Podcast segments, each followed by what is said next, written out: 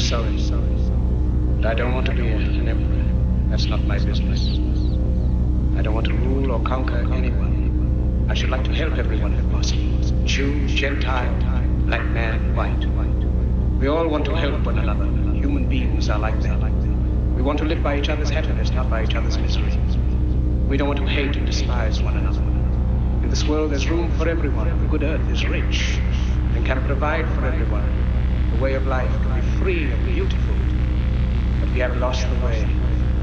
Greed has poisoned men's souls, has barricaded the world with hate, has goose-stepped us into misery and bloodshed. We have developed speed, but we have shut ourselves in. Machinery that gives abundance has left us in want. Our knowledge has made us cynical, our cleverness hard and unkind. We think too much, feel too little. More than machinery, we need humanity. More than cleverness, we need kindness, gentleness. Without these qualities, life will be violent, and all will be lost.